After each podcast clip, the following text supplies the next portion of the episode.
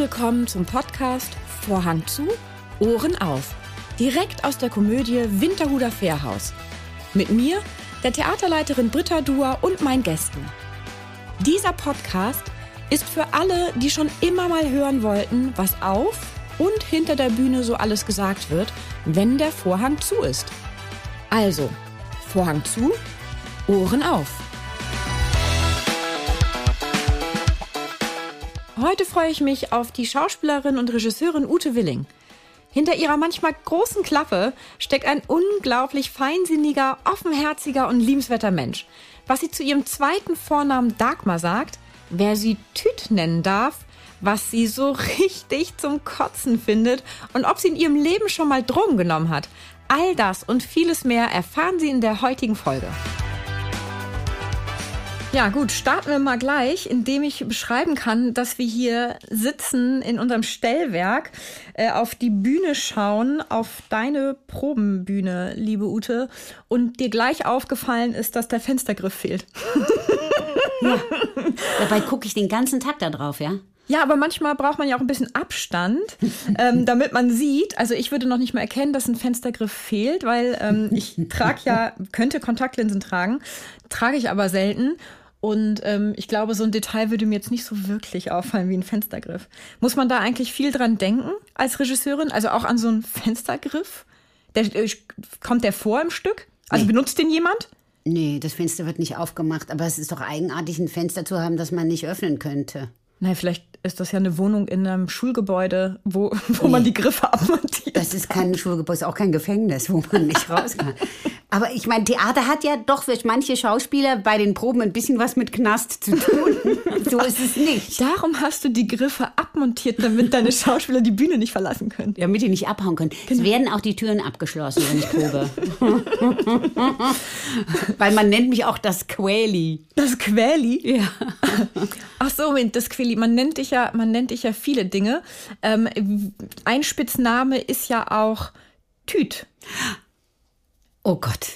Ja, ja ich muss ist das eine lange, raushauen. Ja, das ist eine das lange eine, Ja, aber es ist eine Geschichte, die ja nicht meine Geschichte ist. Und ich würde so gerne, dass du sie einmal mit mir teilst und den Hörern. Warum, woher kommt der Spitzname Tüt? Und bevor du sie erzählst, wer darf dich überhaupt so nennen? Wer nennt dich so? Eigentlich nennen mich mh, mm, nur meine Familie und meine allerengsten Freunde dürfen Tüt sagen oder Tütlein. Ne? So, dann die Verniedlichung von Tüt. Es hat mit Tüte nichts zu tun, absolut gar nichts. Das hat damit zu tun, ich habe in den 80er, 90er Jahren habe ich eine Serie gedreht, die hieß äh, Tisch und Bett. Eigentlich heißt sie getrennt von Tisch und Bett und übrig geblieben als Titel bei, im ersten Programm damals ist einfach Tisch und Bett äh, geblieben. Und äh, da hatten wir eine, eine Regieassistentin, die äh, heißt Sophie Lonardoni. Äh, die ist heute Regisseurin mittlerweile. Sophie Lonardoni Kosch.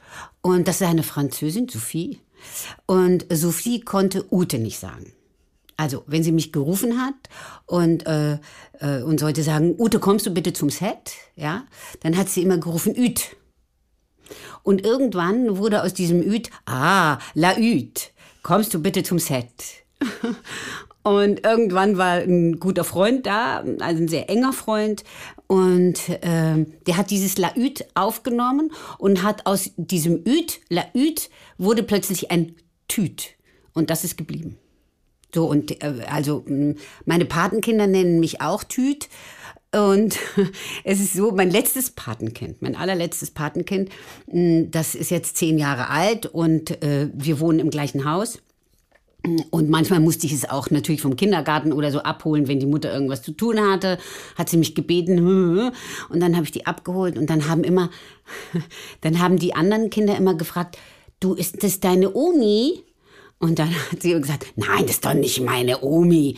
Ist es deine Tante? Nein, das ist auch nicht meine Tante. Ja, wer ist denn das? Und dann hat sie immer gesagt, das ist die Tüt. Und dann haben die Kinder irgendwann gefragt, ja, und wer ist die Tüt?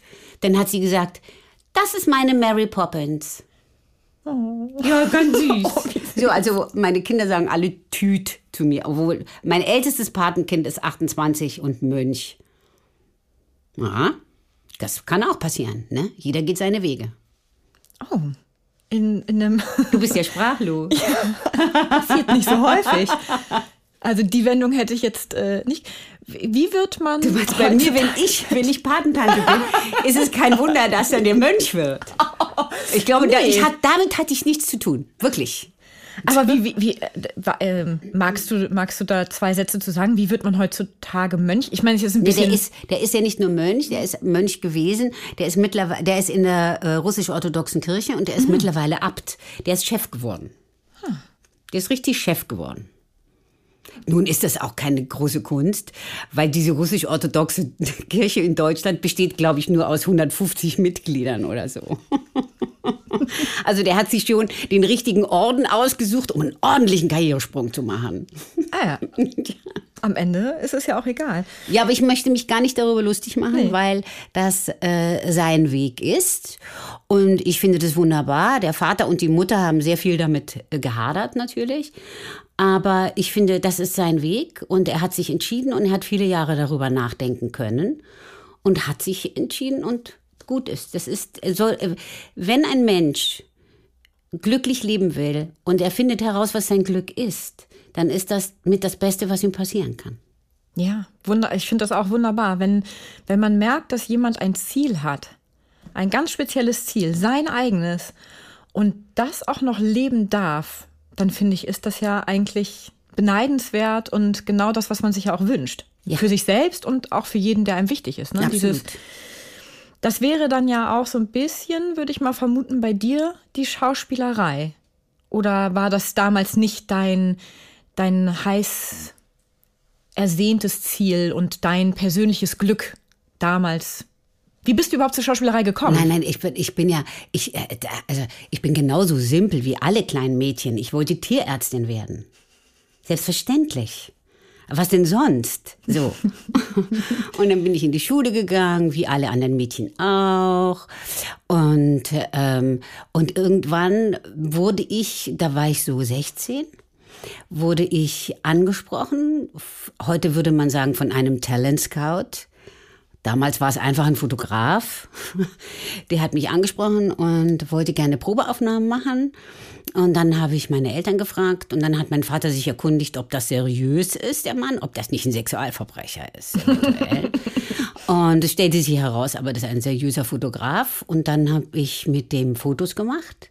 Und dann ist es relativ schnell rasant losgegangen. Also ich habe als, ähm, als Teenager habe ich dann, ich habe Beauty Shots gemacht und habe dann auch, ich habe dann auch in der Bravo so diese Bildergeschichten das habe ich die gelesen, die. Love Ja, Story sowas. in der Bravo. Hast du die Ausgabe, in der du drin warst? Nix, ich habe, ich hebe nichts auf.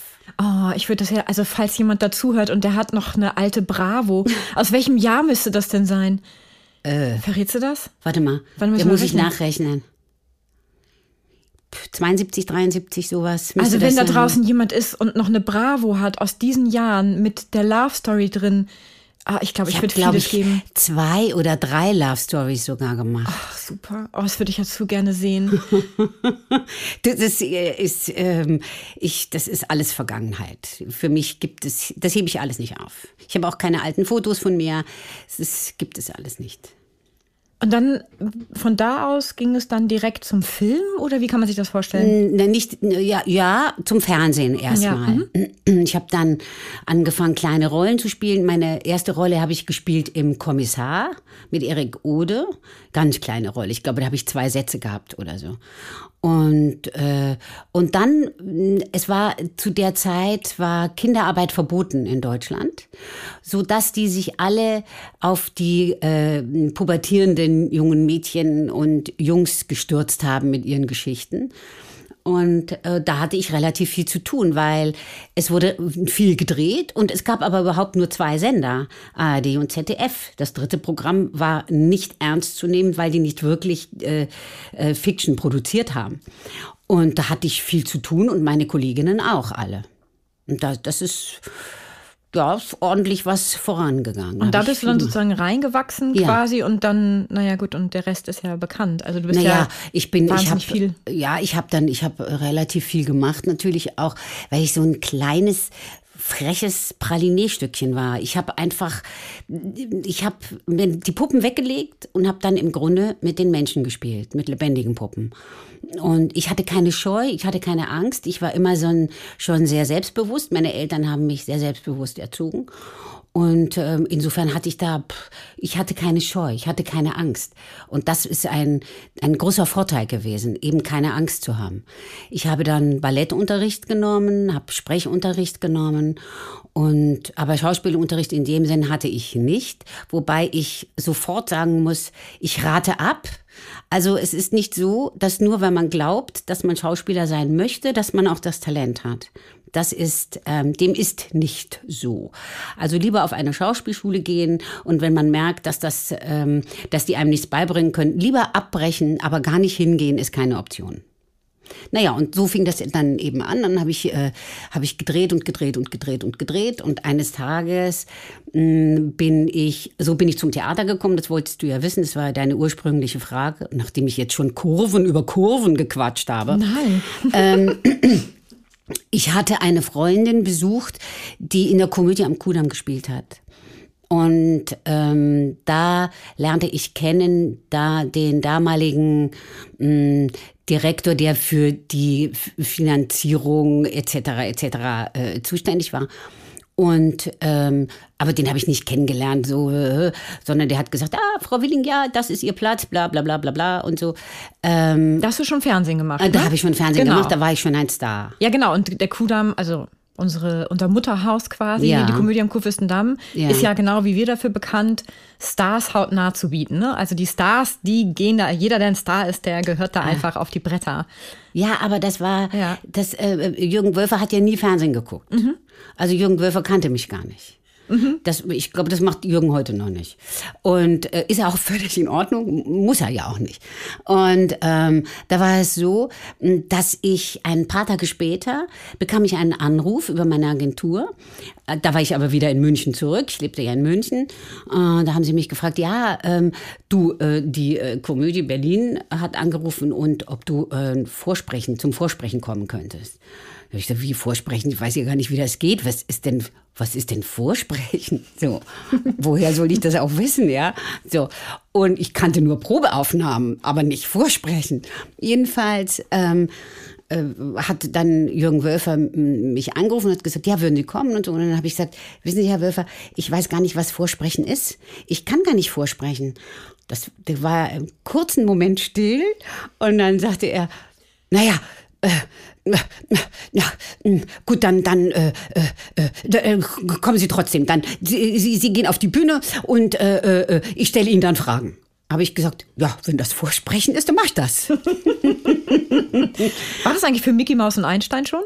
Nein, das war für die Durchreise. Das Ah. war für die weibliche Hauptrolle in einem Drei-Stunden-Stück, wo ich als 19-jähriges Lehrmädchen angefangen habe und nach drei Stunden war ich die 50-jährige Besitzerin nach dem Krieg. Ja, das war ein Wagnis. Und ich selber war ja erst 24. Und dann bin ich jedenfalls nach Berlin, habe mich auf die Bühne gesetzt. Er hat mich was gefragt, da war noch der Jürgen Thormann dabei, der hat mich dann auch noch was gefragt, weil der Regie bei, einer, äh, bei einem anderen Stück machen sollte, wo sie auch eine junge Frau suchten. Und dann, ja, dann saß ich da oben und habe denen alles beantwortet. Und dann kam sie auf die Bühne und dann sagte Jürgen Thormann, ach, Frau Willing, tun Sie mir doch den Gefallen und laufen Sie einmal rund um die Bühne. Dann habe ich gesagt, warum? Dann hat er gesagt, ach, ich gucke auch nicht hin. Dann habe ich gesagt, ja, wenn Sie nicht hingucken, dann muss ich auch nicht laufen. Und dann hat er gesagt, ja, also vielleicht können Sie meinen für mich. Dann habe ich mir gedacht, gut, laufe ich einmal rum. Dann bin ich einmal über die Bühne gerannt, Tür auf, Tür zu, rechts, links, quer über die Bühne und so. So, das war's. Dann hast du die Rolle. Ja, und nicht nur die. Nee, das stimmt. Ich habe mir also quasi meine Rollen erlaufen. Stimmt, so kann man das auch sehen. Ähm, eine, ein wahnsinniges ähm, Publikumslieblingsstück hier war ja Mickey Mouse und Einstein. Das war mit Herbert Herrmann, hattest du das Ja. gespielt, ne? Und ähm, ich sage das deswegen, denn vor also vor Corona, das heißt ja, vor gut zwei Jahren, drei Jahren, bekamen wir tatsächlich von Leuten wieder eine Anfrage, ob wir Mickey Mouse und Einstein nicht irgendwo in den Archiven Aufnahmen hätten. Das gibt es so auf finden. YouTube übrigens. Das gesamte Stück? Ja. Weil ich hatte damals, also das, das wir hatten, wir hatten mehrmals, hatte ich jetzt schon hier in den letzten Jahren, auch als Vertriebler, also noch vor 2017, immer wieder nur für dieses Stück. Interessant. Wirklich die Anfrage, dass, also, dass Leute gesagt haben, ja, kann man das irgendwo noch herkriegen? Gibt es dann Mitschnitt? Und dann hatten wir hier geguckt, wir hatten hier natürlich überhaupt gar nichts. Und Interessant. ja, darum äh, ist mir das so im Ich habe Kopf so ich hab präsent. gerade, ich hab gerade mit dem Simon Böhr äh, äh, ge- äh, gedreht und ähm, an dem ersten Drehtag, den wir zusammen hatten, da kam er zu mir und sagte, hallo Frau Willing, Simon Böhr. Ich habe gesagt, hallo Herr Böhr. Und so, und er sagte, ähm, ich wollte Ihnen nur sagen, es ist so eine große Ehre für mich, mit Ihnen zu spielen. Ich sag, was? Wieso das denn? Und dann sagt er, ach wissen Sie, also ich habe sie in Mickey Mouse und Einstein, ich weiß nicht wie oft gesehen, da muss er ja noch ganz klein gewesen sein, ne? Äh, sagt er, ich habe sie, ich weiß nicht wie oft ich sie gesehen habe in Mickey Mouse und Einstein und jetzt habe ich es mir wieder auf YouTube angesehen, deswegen weiß ich, dass es das gibt, dort auf YouTube und, und zwar das Ganze. Und dann sagt er, nein, was sie so machen und wie sie mit ihrem Körper umgehen, das ist so, also ich wollte Ihnen das nur sagen, ich finde sie ganz toll. Das fand ich ganz süß, weil es sagt kaum ein Kollege. Sagt überhaupt kaum jemand zu einem. Ja? Nee, also ich krieg das so gut wie nie zu hören. Ich bin auch immer überrascht, wenn sowas passiert. Oh, ich finde dich super. Oh, danke. Aber Kannst das du sag mir ich das schriftlich so. geben? Ne, das kann ich dir schriftlich geben. Ja, ich brauche das für die Wand. Ich mach, du, das mache ich dir. Ich mache dir das mit so einem, was möchtest du? Mein Gesicht mit einer Sprechblase oder einfach nur so äh, äh, als Zitat? Das kannst du dir aussuchen. Okay, ich überlege mir was. Sei gefasst, ich überlege mir was. Du kriegst das. Was Schönes für deine Wand oder für den Kühlschrank. Muss ich nochmal gucken. Ein, ein Magnet. Ja, sowas finde ich Du bist die Größte. Du bist die Größte. Dafür müsste man jetzt auch nochmal den Leuten sagen, wie groß bist du? Also körperlich gesehen. We weißt du, was wirklich eigenartig ist? Du wächst mit dem Nein. Alter? Na, ach, du bist die Bohne. Wie durch ein Wunder werde ich nicht größer, aber auch nicht jünger. Also das wundert mich. Äh, nein, Nee. ich bin 1,58 Meter. Und dadurch, dass ich so ein relativ großes Selbstbewusstsein habe, wirklich aber nicht so klein. So, dass, dass die Nina Petri, ja, die, mit der war ich jetzt essen und so. Und da haben wir uns unterhalten. Nee, nee, nee, nee. Und dann habe ich gesagt, naja, also ich, ich bin ja ein laufender Meter. Ich bin ja so ein Furchenläufer. Und dann sagt sie, Quatsch, du bist ja so groß wie ich. Sag ich, Nina, ich bin doch nicht so groß wie du.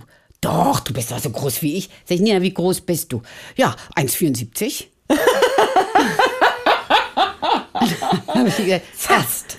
Nina, Ganz knapp vorbei. 1,58 Meter. Daraufhin sagte sie, nee, steh mal auf. Dann hat sie sich nämlich- probt ja nicht nur schon die ganze Zeit mit dir. aber offensichtlich ist, bin ich so respekteinflößend, dass ich automatisch größer wirke, als ich bin. Wahrscheinlich, wahrscheinlich, weil ich so klein bin, passiert das. Ich weiß es nicht. Durchset ja, durchsetzungsstark. Ah. Von Anfang an. Ja. ah ja. Mhm. Da gibt es andere Menschen, da versuche ich mich seit Jahren durchzusetzen es nützt nichts. Ich würde ja so gerne Frank wählen, aber lassen wir das mal. Nein, nein, das lassen ähm, wir. Es gibt, ähm, du hast ja schon mit so, in mein, meiner, aus meiner Sicht, mit so vielen Menschen vor der Kamera gestanden und auf der Bühne gestanden, die Rang und Namen haben. Also Mhm. wirklich das Hu des Hu des, des, des Schauspielseins.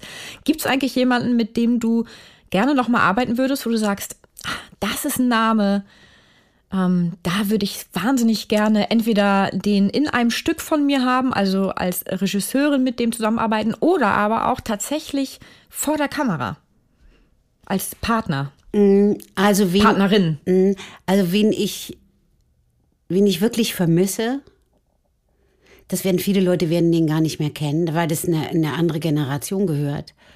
Aber wen ich wirklich vermisse, und zwar von Herzen, ähm, das ist Horst Bollmann.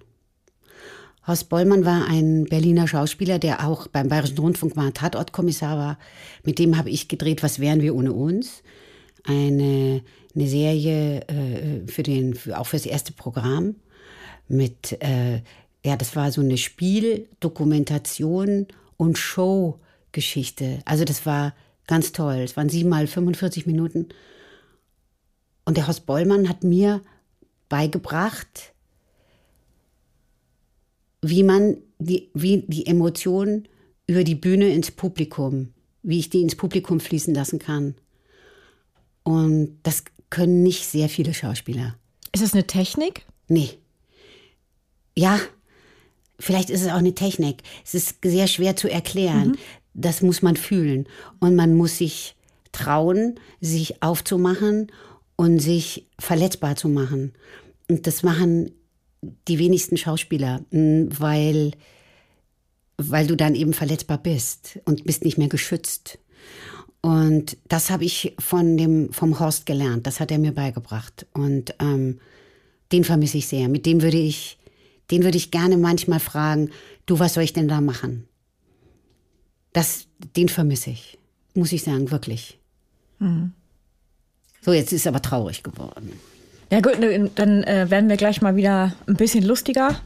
Also äh, zumindest worüber ich mich mit Nina zusammen schwer amüsiert habe. Was habe ich gemacht? Gar nichts Schlimmes. Aber wir wussten, wir kannten deinen zweiten Vornamen noch gar nicht. Mein zweiter Vorname? Laut Wikipedia zumindest. What? Ach, ehrlich, gibt's den? Stimmt der gar nicht? Welcher denn? Dagmar? Ja. Ich bin ein Bindestrichmädchen. Ute Ach, Dagmar. Du bist, du bist echt ein Bindestrich. Das ist ein Bindestrich. Es heißt Ute Dagmar Willing. Ute well. Dagmar kommt, da ist so ein Bindestrich drin. Pff, da muss immer meine Eltern fragen, die sind aber beide schon tot. Ich habe keine Ahnung, wie die auf Dagmar gekommen sind. Also Frag keine, mich, keine nicht. Oma hieß so. Nixe. Keine nix. Einfach Null. nur. Zero. Nada.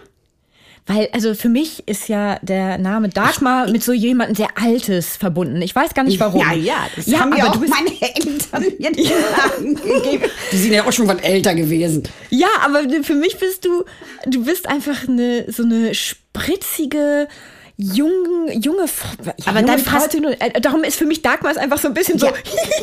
Ja, aber, ja, ja, Britta, aber dann passt Ute auch nicht, ne? Doch, weil du bist für mich Ute. Keine Ahnung, warum. Für mich Wegen ist Ute, der aber Sesamstraße. ja, vielleicht liegt es an der Sesamstraße, aber ähm, bei mir liegt es nicht nur an der Sesamstraße, woher ich dich, äh, wo ich dich natürlich auch mal wahrgenommen habe, beziehungsweise nicht bewusst wahrgenommen habe. Mhm. Mein, für mich ist Ute Willing ein Afghane, also ein Hund mit einem ro- mit einer rosa gefärbten äh, Haarsträhne Haarsträhne vorne und Ja. und auch ich weiß gar nicht, ob das stimmt oder nur mein Bild war, dass da, dass die auch manchmal so mit so einem- mit so einem Clip äh, festgemacht war, also ähm, hochgestellt war. Das weiß ich gar nicht, ob dieses Bild stimmt oder ob das sozusagen in meiner Kindheit einfach Ein nur dazu- Einhorn. Du meinst, es war ein Einhorn? Ja, keine Ahnung, aber für mich ist dieses diese unglaublich attraktive Frau, weil ich finde, du bist äh, du bist eine wunderschöne Frau. Wirklich? Ja, finde ich.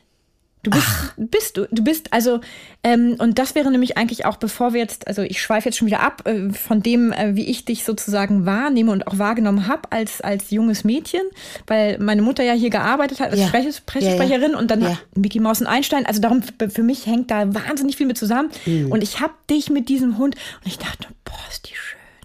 Und guck mal den Dann hat die auch noch so einen tollen Hund. Ja, und das passte einfach. Das Ach, war einfach so, Scheiße. das war einfach so ein Star, weißt du, so schöne du Frau, schöner Hund.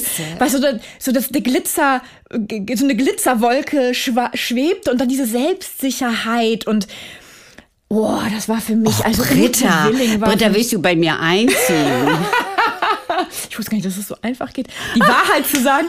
Ich muss einfach nur sagen, was ich denke. Gerade weil du ja so eine wunderschöne Frau bist. Ähm, hast du vor allem auch in jungen Jahren manchmal das Gefühl gehabt, du wurdest in so eine Schublade gesteckt oder hattest du das Glück, dass du von Anfang an ernst genommen wurdest? Ernst im Sinne von, also natürlich wird es hier und da Leute gegeben haben. Ach, das hat mich doch keiner ernst genommen.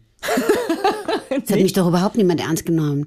Ich habe, guck mal, du musst, darfst nicht vergessen, ich habe ich habe mit 16 angefangen zu Ja. drehen. Ich war einfach ein unglaublich freches, selbstbewusstes Ding. Und natürlich haben die mich nicht ernst genommen. Die haben sich über mich amüsiert. Und was noch dazu kam, wenn du da 16 bist und du, du siehst auch noch jünger aus, ich habe ja immer jünger ausgesehen, gute Gene. Das ist ja jetzt sehr, sehr von Vorteil. Ja. Also damals vielleicht nicht mit 16, wenn man aussieht Nee, wie 10, das findet man nicht so cool mit 16, aber nee, ich habe ja nicht ausgesehen wie zehn, aber schon auf alle Fälle jünger. Ja.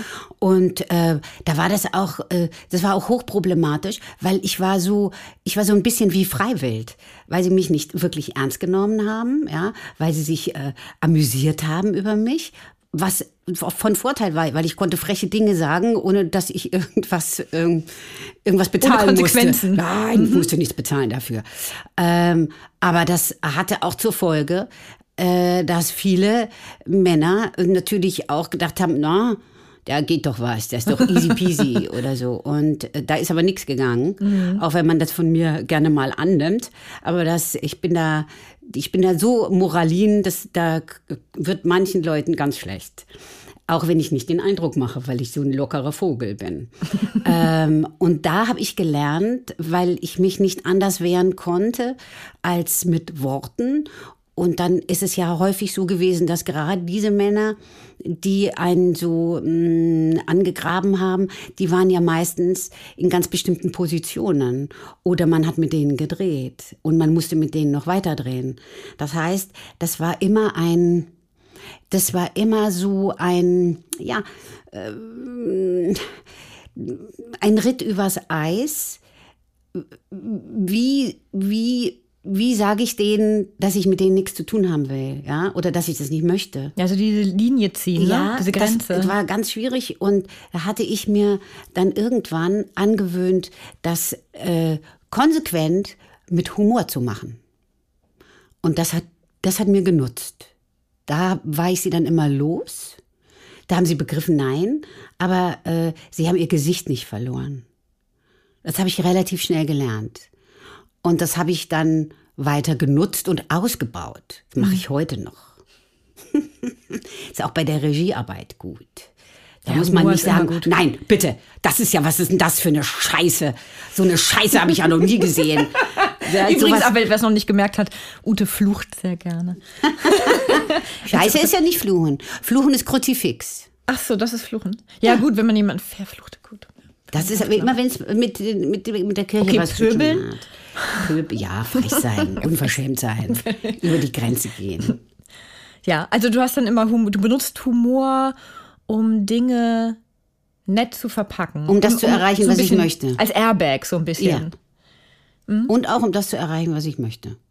Also Jetzt was Regie betrifft. Ne? Man, mhm. Es ist ja, wenn man fünf Schauspieler auf der Bühne hat oder auch nur zwei, hat man fünf verschiedene Persönlichkeiten oder zwei verschiedene Persönlichkeiten. Und jeder hat äh, den Rucksack seines Lebens und seines so geworden Seins auf dem Rücken.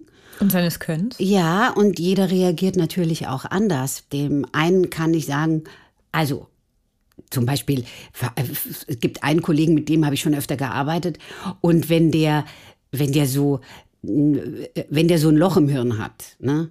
Und jetzt so äh, gerade nicht weiß, hä? Was, hä? Was meint sie denn? Da brauche ich nur sagen, du kriegst den Arsch voll, wenn du nicht aufpasst. Und das nimmt derjenige mir aber auch nicht übel, ne? weil er mich kennt und weil er weiß, das ist nicht so gemeint, sondern das ist humorig gemeint. Mhm. Und das ist dann gut. Mit anderen kann ich natürlich nicht so reden. Nee, vor allem mit Leuten, die man noch nicht so gut kennt, ne? Weil genau. der denkt sonst wirklich. Ja, auch wenn ich jemanden nicht kenne, muss ich ihn relativ schnell kennenlernen und durchschauen, weil die Arbeit besteht ja nicht darum, jemanden, darin jemanden zu sagen, du gehst von da nach da oder machst dies und jenes, sondern das muss ja in einem, in einer Ensuite-Aufführung jeden Tag reproduzierbar sein. Und es ist nur dann glaubwürdig reproduzierbar, wenn es aus einem selber kommt. Also muss ich jede Persönlichkeit da nehmen, wo ich sie nehmen kann. Und das muss ich das muss ich begreifen. Also äh, ähm, Regisseure, die ungeduldig sind und auch ihre Schauspieler anpöbeln, auch über die Grenze hinweg, äh, ist für mich kontraproduktiv. Dann bekomme ich von denen nichts mehr, dann machen die zu und dann ist Schluss. Und deswegen äh, achte ich sehr darauf, mit jedem so umzugehen, wie es für ihn das Richtige ist. Du probst ja jetzt gerade in diesem Moment wie auch heute schon, Schurtaschen Männer bei uns. Das Stück hat am 13. August ähm, Premiere. Uraufführung. Ja, die Uraufführung von Stefan Vögel ist das Stück. Und ähm, das heißt, die Premiere war schon, wenn dieser Podcast läuft. Erzähl doch mal den Hörern, wie, wie fängt sowas an? Also, wie findet man so ein Stück? Wer, wer trägt das an einen heran? Wie, also, wie passiert sowas? Wie kommt man zu den Schauspielern? Also, fangen wir sozusagen am Anfang an. Eines schönen Tages. Bei so. Schultaschenmänner. Ja. Am Anfang war die Welt. So. äh, nee, am Anfang war es so, dass Martin Wölfer mich gefragt hat, ob ich nicht Lust hätte, ein Sommerstück zu machen. Und dann habe ich gesagt, ja, klar, gerne. Sag ich, was denn für eins? Und dann sagt er, such dir doch eins aus. Such dir was aus. Und dann habe ich mich auf die Suche begeben. Und dann habe ich einiges gelesen. Wo, stopp, äh, für die Zuhörer, wo sucht man denn als Regisseur? Ähm, äh, schreibt man Verlage an oder kennt man die Autoren oder wie, wie, wie, wie kann man sich das vorstellen? Nee, ich habe ich hab Verlage angerufen, die ich kenne, die Autoren haben, die ich kenne. Und die haben mir verschiedene Sachen geschickt. Mhm. Und das habe ich gelesen. Und da waren ein paar Sachen, die interessant waren. Und aber das für mich witzigste Stück war das Schuhe Taschenmänner. Das ist, der Titel ist ein bisschen sperrig, finde ich.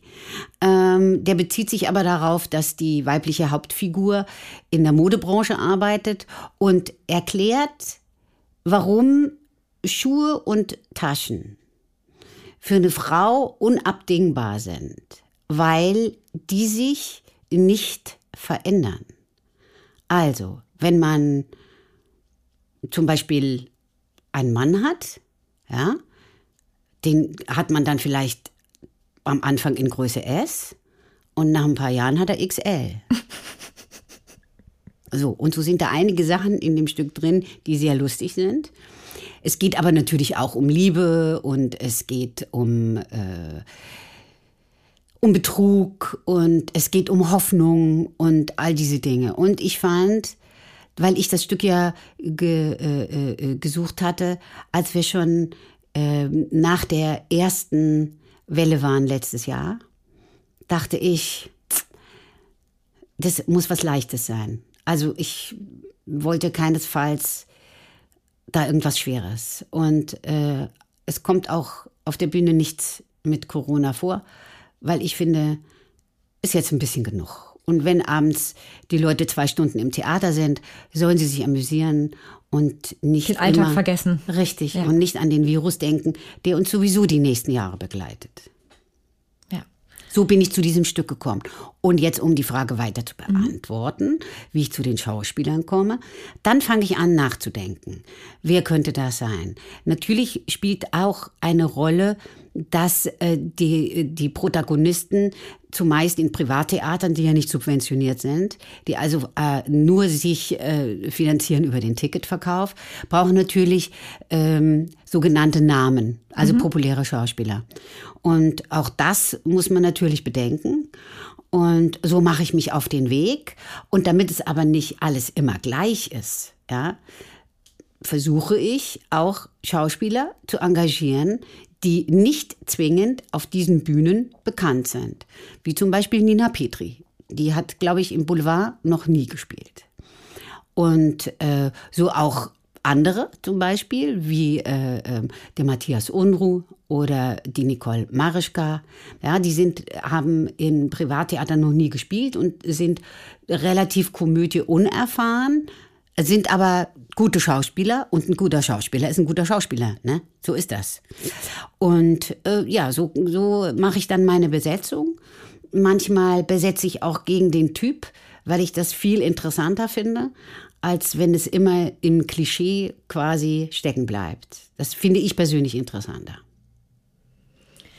Dann rufst du die Schauspieler also wie Bernhard Bettermann, rufst du die dann selber an, wenn du sie kennst, weil du schon mal mit denen zusammengearbeitet hast? Oder geht das dann über die Agenturen oder geht das über Büros? Unterschiedlich wahrscheinlich, oder? Ja, das ist ganz unterschiedlich. Also normalerweise ist es ja so, dass äh, die Theater eigentlich die Schauspieler anfragen. Wenn es aber äh, äh, in manchen Fällen so ist, dass man, dass man einen Schauspieler haben möchte, den man äh, äh für den richtigen oder die richtige hält für diese Rolle und für das Stück, dann ähm, rufe ich schon mal selber an, weil ich einfach wissen möchte, ob der überhaupt oder die Zeit haben. Ne? Die sind ja auch oft sehr stark eingebunden und dann haben sie keine Zeit. Und wenn dann das Theater anfragt über die Agentur und ich bekomme drei Tage später die Antwort, nee, wahrscheinlich kann er doch nicht, dann kann ich das in zehn Minuten klären. Und dann habe ich nicht drei Tage verloren. Deswegen mache ich das gerne bei Kollegen, die ich kenne, selber. Hat auch den Vorteil, dass ich mit denen selber spreche und, mit, und dann höre ich schon an der Stimme und an dem Unterton, ist ein Interesse überhaupt da oder, oder sind sie einfach nur höflich? und mhm. gut erzogen, ja. Ja, klar. Und das höre ich dann. Und dann weiß ich gleich, aha, okay oder nicht okay. Ne? Und das ist, das ist ein großer Vorteil. Und die kennen mich, wenn sie mal mit mir gearbeitet haben. Und die wissen, was sie erwartet. Das ist auch gut. Ein Arsch voll. Die kriegen den Arsch voll. ähm, so, also man hat sich dann also geeinigt, man hat ein Stück gefunden, man hat die Schauspieler gefunden. Der nächste Schritt ist dann ja anzufangen zu proben. Wie sieht so ein allererster Probentag aus? Was macht man dann? Trifft sich, macht erstmal Kennenlernspiele. Ich heiße so, ich bin Schauspieler, ich habe das gemacht. Oder wie ist so ein allererster, wie können sich die Zuhörer so einen allerersten Probetag vorstellen? Ja, erst wird mal Kaffee getrunken, ne? so geht's schon mal los. Also äh, äh, es wird Kaffee getrunken und man unterhält sich und Hallo und ah und ah, ich habe dich gesehen da und da oder wie auch immer und die Schauspieler untereinander, wenn sie sich nicht kennenlernen, sich da auch kennen. Das ist ganz wichtig. Und dann fängt man irgendwann an und sagt, ähm, ähm, so, jetzt wollen wir mal anfangen, jetzt wollen wir uns mal hinsetzen, wenn sie nicht schon alle sitzen, und wollen wir anfangen, das Stück zu lesen und so, und hat jemand irgendwelche Fragen und so. Und wenn man dann das Stück zu Ende äh, gelesen hat und schon viele Fragen beantwortet hat oder auch wenig Fragen beantwortet hat oder auch für die eine oder andere Frage keine Antwort hat, auch das passiert, mhm. ja, selten bei mir, aber es passiert auch dann ist es so, dass ich am Ende der Leseprobe immer eine kleine Rede halte. Und in dieser Rede mache ich darauf aufmerksam, dass jeder Vorschläge machen kann und dass jeder Fehler machen kann. Die Schauspieler und auch ich. Dass auch ich Fehler mache. Und dass es absolut sein kann, dass ich irgendetwas inszeniere und merke zwei Tage später, was habe ich denn da für einen Bockmist gemacht? Und dann ist es so, dass auch ich sage, Freunde, das war nix, das war ja gar nix, da müssen wir nochmal von vorne anfangen. So, und das mache ich ihnen klar. Ich versuche ihnen, ähm, ich versuche ihnen klarzumachen, dass sie sich erinnern sollen, wie sie als Kinder gespielt haben. Weil das finde ich auch ganz wichtig, dass man immer wieder sein Kind rausholt. Und ähm, dann hoffe ich, dass sie irgendwann am Ende der Probenzeit einfach losfliegen. mit dem Stück. Mit Im sich, Gepäck. mit dem Stück und mit dem Spaß und mit allem.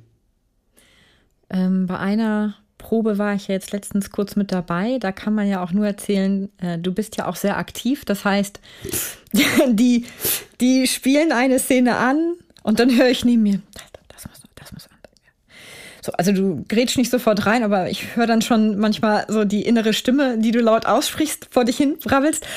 Und dann machen sie kurz irgendwie, also ist die Szene quasi zu Ende, dann springst du auf, rennst, also das ist ja immer, ich weiß nicht welche Reihe, fünfte, sechste Reihe, wo ist die? Ja. Wo ist das äh, Regiebrett, ne, ja. heißt das ja. Kletterst auf die Bühne. Ja, ich, weil ich ja nur 1,58 bin. Ja, fast so hoch ist ja auch ja, der Bühne. Ich habe einen Doppeltritt da. Ja. Die haben mir einen Doppeltritt hingestellt, damit ich schneller hoch. Und ja, ich, wenn ich meinen Schauspielern etwas erkläre. Ja, und dann zeigst du es. Und das ist total toll. Also ich finde, das es bringt so einen Spaß. Leider ist das ja ein sehr geschützter Raum. Also ist ja, ja, aber am liebsten würde ich ja manchmal auch so ein Kamerateam haben, der die Proben mit begleitet und man kann so ein Best-of dann zusammenschneiden. Ähm, aber leider ist das ja natürlich auch verständlicherweise ein sehr, sehr intimer Bereich ja, weil ja viel passiert. Aber es ist auch sehr viel Komik dabei, also es wird ja auch viel gelacht. Und wenn du dann da über die Bühne stürmst und dann den Part spielst, so grob vorspielst, was du meinst, dann so und dann. Das ist, ja, hat sehr aber, viel Situationskomik. Ja, das, das ist aber auch so, weil es dauert wesentlich länger zu erklären, was ich meine, als dass ich es vorspiele. Also wenn ich auf die Bühne rase, also erstmal will ich, wenn ich meinen Schauspielern was sage, mit denen auf Augenhöhe sein. Und wenn ich vor der Bühne stehe, was jetzt in diesem Fall der Fall ist, weil wir Sommerpause haben, ja, weil mhm. normalerweise bist du ebenerdig. Ja. ja. Das heißt, ich bin immer mit denen auf einer Ebene. Jetzt bin ich aber jetzt nicht. Ich bin da unten und ich will mit denen auf einer Ebene sein. Ich möchte denen ins Auge gucken, auch wenn die größer sind als ich. Ja. ähm, Und äh, wenn, und wenn ich denen dann etwas vorspiele oder äh, äh, versuche klarzumachen, in welche Richtung das gehen soll, dann geht das wesentlich schneller, wenn ich es vorspiele, als wenn ich es erkläre. Und sie wissen ganz genau, was ich meine. Weil manchmal erkläre ich etwas und dann merke ich, wenn er versucht, das irgendwie umzusetzen für sich, für seinen Körper und für seine Stimme und für seine Emotionen, merke ich oft, ähm, ah, scheiße, der hat mich falsch verstanden. Und dann muss ich doch wieder vorspielen. Und was natürlich ein großer Vorteil ist, ich bin ja selbst Schauspielerin und ich weiß ja ganz genau, wie denen da oben, wie es denen geht. Ich weiß genau, warum ein Kollege jetzt hängt. Das weiß ich genau. Ich sehe es, weil ich würde auch hängen an seiner Stelle. Und das ist ein großer Vorteil. Es ist nicht umsonst, sind viele große Regisseure Schauspieler gewesen. Mhm. Ganz viele. Also das ist sehr von Vorteil, finde ich. Ja, sie besitzen ja auch das Einfühlungsvermögen und ja. können es wirklich nachempfinden, was ja, da. Ja, natürlich. Ich bin, was ich, ein Prozess also, das ist. Ja, ich bin zum Beispiel so, also ich bin als als äh, äh, als Schauspieler, pff, ich möchte nicht unbedingt mit mir arbeiten. Also ehrlich, Wieso? ja, weil ich ein Bock bin. Ich bin ein echter Bock. Wenn ich etwas nicht begreife, dann bock ich so, dann mache ich so zu. Du bockst dann da ein bisschen rum? Ja, total. Das ich habe auch schon Textbücher in die Ecke geschmissen. Ach, so, so Diva-mäßig. Ja, nee, so nicht kann Diva. ich nicht arbeiten. Nein, nicht, nicht Nee. so, nicht Diva-mäßig, so kann ich nicht arbeiten, sondern aus Wut über mich selber, Mhm. weil ich etwas nicht geschafft habe. Da musst du Jürgen Würfer mal fragen, der hat das ein paar Mal erlebt. Und Wolfgang Spier auch, weil ich irgendetwas nicht so gepackt habe, wie es von mir erwartet wurde. Da hat mich, da packt mich dann so die Wut, dann donner ich dieses scheiß Textbuch in die Ecke. Das kann ja gar nichts dafür. Aber irgendwie muss es dann, muss ich mich, ich muss mich einfach entleeren. Meine Emotionen muss entleert werden. Wir haben jetzt noch wie viele Probentage bis zur Premiere? Oh, oh, Nicht genügend, ne? nee. Wenn man dich so fragt, ist das, äh, hat man das Gefühl immer als Regisseurin, dass man sagt, oh, oder auch als Regisseur generell, also, oh Gott, äh, oder hast du auch schon mal das Gefühl gehabt, oh, das reicht jetzt aber auch, also jetzt, da kann ich jetzt auch nichts mehr machen, die müssen jetzt erstmal spielen, damit das noch was wird? Weil das äh, verändert sich ja im Spiel eh. Es kommt ja immer drauf an. Das kommt auch auf das Stück an. Also das ist ja, ich, äh, hier war ja auch Arthur und Claire, ne? genau, die, mit- die, mit mit Hardy Krüger Junior, das habe ich ja auch inszeniert. Und da war es so, das Stück war nach drei Wochen fertig. Das hat aber damit zu tun, dass nur zwei Personen auf der Bühne sind. Ja, und Anne Griesbach, die das übernommen hat, Ja, das Stück, Anna. traumhafte Schauspielerin. Ja. Also es bringt doch, das, Das muss ist doch zum einen Beispiel- wahnsinnigen Spaß machen. So, und das ist, auch, ne? das ist, das ist auch so etwas. Da habe ich jemanden besetzt, der Komödie noch nie gespielt hat. Und ich wusste, dass die gut ist und dass die es kann. Ah, die war so toll. Die hat das so toll gespielt. Also das ist ja auch ein Beweis Ja. dafür. Ja. ne? Ja, wir werden ja am 13. dann sehen, ob die anderen in dieselben Fußstapfen des Beweises treten. Naja, da schauen wir mal. Das wär, wir haben ja noch ein bisschen. Wir Genau. haben noch ein bisschen. Wir haben Aber noch es ein ist, bisschen. Es, ist, es kommt auch auf das Stück an und das, das ist zwei Personen auf der Bühne, kein Problem. Eine Person auf der Bühne, spielt sich von alleine, weil ja niemand weiß, ob er den Text richtig sagt oder was er findet, ja? Also so eine One-Woman- oder One-Man-Show, juhu, da kann man ja machen, was man will, weiß ja keiner. Ja. So. Bei einem Zwei-Personen-Stück, da geht es mit dem Dialog schon weiter, da kann es sein, wenn man mal einen falschen Text sagt, dass der Kollege macht, so, das kann passieren. Die dritte Person auf der Bühne wird schon schwieriger. Ab der dritten Person wird es richtig haarig, weil es werden immer nur zwei Personen sprechen. Der Fokus wird immer auf denen sein, die sprechen. Und es ist ja immer so gewesen, dass früher die Schauspieler, die nicht dran waren, die erstarrten im Nichtstun, weil sie die anderen nicht stören wollten. Ja, Sowas den gibt's Fokus bei, nicht ablenken. sowas gibt's bei mir nicht. Das weiß ich, kann ich, das kann ich ja ähm, äh, aus eigener Erfahrung, nicht weil ich auf der Bühne stand, sondern weil ich ja bei den Proben dabei war, sagen. Und das finde ich auch so toll, dass die Schauspieler weiterhin spielen, auch wenn die anderen spielen. Macht Ja. das jetzt gerade Sinn, wenn ich das so erzähle? Ja, ja, ja, Aber als du mit äh, Tino Führer, also auch einem Ja. äh, Schauspieler, darüber sprachst und ich fand das so toll, weil das die ganze Szene noch besser machte, weil die Energie, die er durch das leise, nonverbale Spielen ähm, sozusagen sendete, Mhm. Ja. äh, unterstrich die Szene, die die anderen gesprochen haben. Ja, das ist supported. Ja. Das unterstützt die. Fand, genau. Und das, das macht es glaubwürdiger. Ja, natürlich. Und ich Ja. kann als Zuschauer hingucken, wo ich möchte. Genau. Es, ich werde immer wieder in den Fokus zurückgeführt, weil derjenige seine Rolle weiterspielt. Auch wenn er gerade nichts zu sagen hat. Und das finde ich ganz wichtig. Ich finde es auch zum Kotzen langweilig. Es gibt Schauspieler, die stehen immer mit der Brust zur vierten Wand. Zum Publikum. Immer. Ich könnte kotzen. Ich kenne überhaupt niemanden auf dieser ganzen Welt, der sich mit einem anderen unterhält und den, mit dem über die Schulter spricht. Das gibt's nicht. Jeder ist demjenigen zugewandt, mit dem er spricht. So ist das. Manchen Schauspielern kann man das nicht abgewöhnen, dann ist es ein bisschen schwierig, dann müssen die das halt so machen. Aber ich präferiere die ganz, das ganz normale Agieren und auch mal mit dem Rücken zum Publikum. Mir hat mal ein Kollege gesagt, ja wie, wenn ich mit dem Rücken zum Publikum bin, dann bin ich ja nicht zu sehen. Dann habe ich gesagt, naja, also entschuldige, die haben dich jetzt schon eine halbe Stunde gesehen, die werden wohl wissen, dass du das bist. Und dann hat mein Regieassistent hat dann gesagt, ja, die kennen dich doch auch vom Plakat. so, ne? Eine Freundin von mir äh, hat mir erzählt, äh, sie, sie hat äh, irgendein Shakespeare gespielt, eine kleinere Rolle, und hat dann zu ihrer besten Freundin in Wien gesagt, ja, weißt du, da bin ich auf der Bühne und ich bin gar nicht zu sehen, ich bin ja gar nicht zu sehen. Und dann hat diese Freundin in Wien zu ihr gesagt, ist denn Licht auf der Bühne? Und dann hat die Barbara gesagt, ja, ja, da ist Licht auf der Bühne. Und dann hat ihre Freundin gesagt, ja, dann bist du auch zu sehen. Ja, so ist das. So ist das einfach. Wenn Licht auf der Bühne ist, wird, ist man auch zu sehen. Und wenn man mal mit dem Rücken zu den Zuschauern ist, wird der trotzdem wissen, na, das ist doch wohl der Schauspieler. ist doch logisch. Ja, Ja. Für uns, für uns ein Ja, aber für manche Egos ist das nicht ganz so logisch und vielleicht nicht so. Da ist das Ego an der ganz falschen Stelle. Ja, ja wahrscheinlich. Auf der ganz falschen Stelle. Ja, weil die Problematik, ja, weil er dann die Rolle nicht spielt, ne?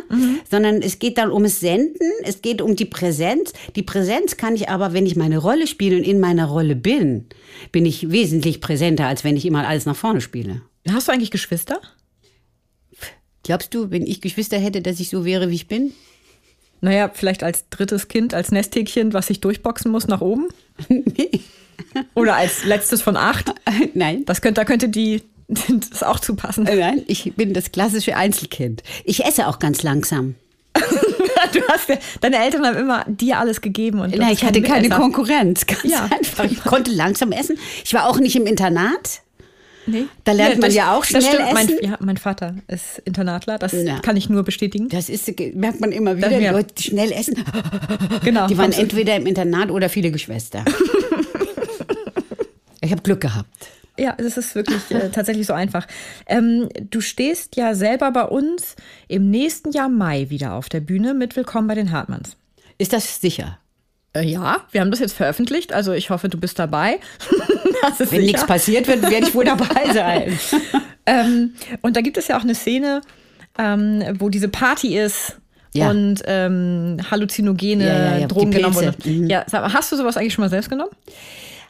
Also ganz Hand ehrlich. aufs Herz. Ja, ja. Hört ja keiner ich, zu. Ja, nee, das können alle wissen. Das ist nicht schlimm.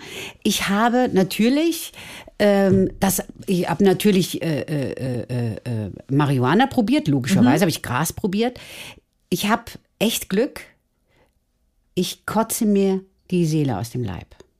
Ich weiß nicht, ob ich das so glücklich finde. Doch, es kotze mir wirklich die Seele aus dem Leib, weil mein Kreislauf sofort zusammenbricht. Sofort. Auf der Stelle. Also ich weiß noch, als ich das erste Mal an so einem Joint gezogen habe, da habe ich gezogen und dann dachte ich mir, boah, es passiert ja gar nichts. Und, irgend, und dann, ja, es, war wirklich 30, 40 Sekunden später, war ich wie benebelt. Ich war, das war ganz furchtbar.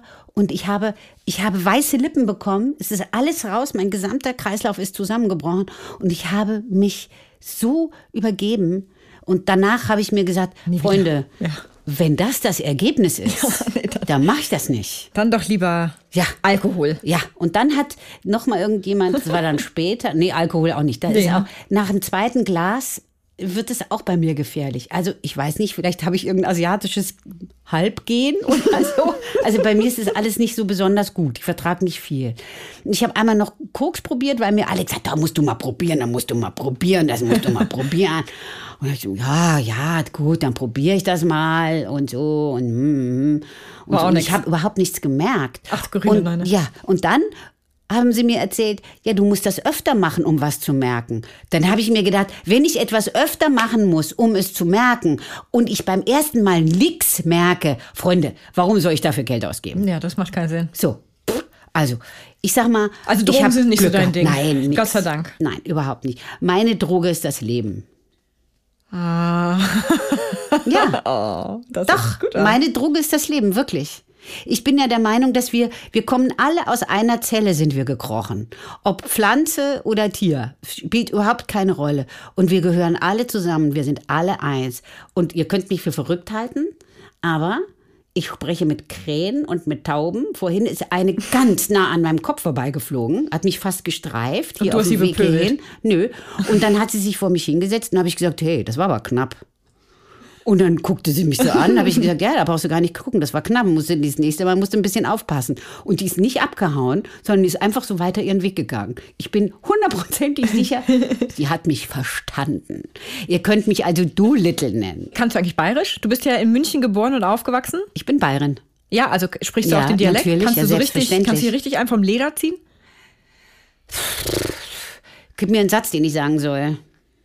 Äh, hier, guck mal, was Steffi, was ich dir von Steffi geben soll. Den ersten Satz kannst Den du. ersten Satz von Steffi. den ersten Satz, den Steffi mir gegeben hat. Also, also der, der Hamburg-Aufenthalt, der neigt sich jetzt dem Ende entgegen und wir hoffen, dass du dich in der Theaterwohnung wohlgefühlt hast. Um deren Unstimmigkeiten über die Endreinigungskosten zu vermeiden, habe ich einige Informationen zusammentragen. Also mit dem Kühlschrank vorm Auszug bitte komplett entleeren, Essensreste entfernen und eingeschaltet lassen. Müll.